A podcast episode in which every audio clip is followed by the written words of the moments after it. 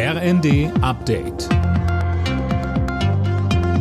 Stündlich neu. Auf den Punkt informiert. Ich bin Colin Mock. Guten Tag. Die EU hat sich auf neue Sanktionen gegen Russland geeinigt.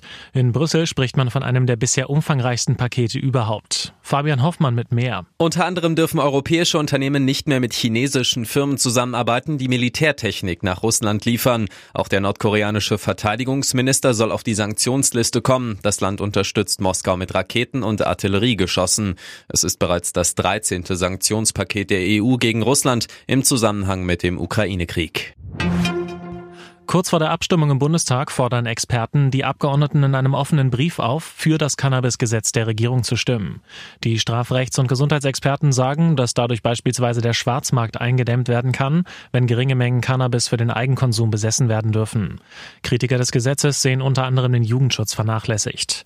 Das Gesetz soll zum 1. April in Kraft treten. Die Ära Thomas Tuchel beim FC Bayern München ist bald schon wieder vorbei. Der Fußballrekordmeister hat mitgeteilt, dass man nach der Saison getrennte Wege gehen wird.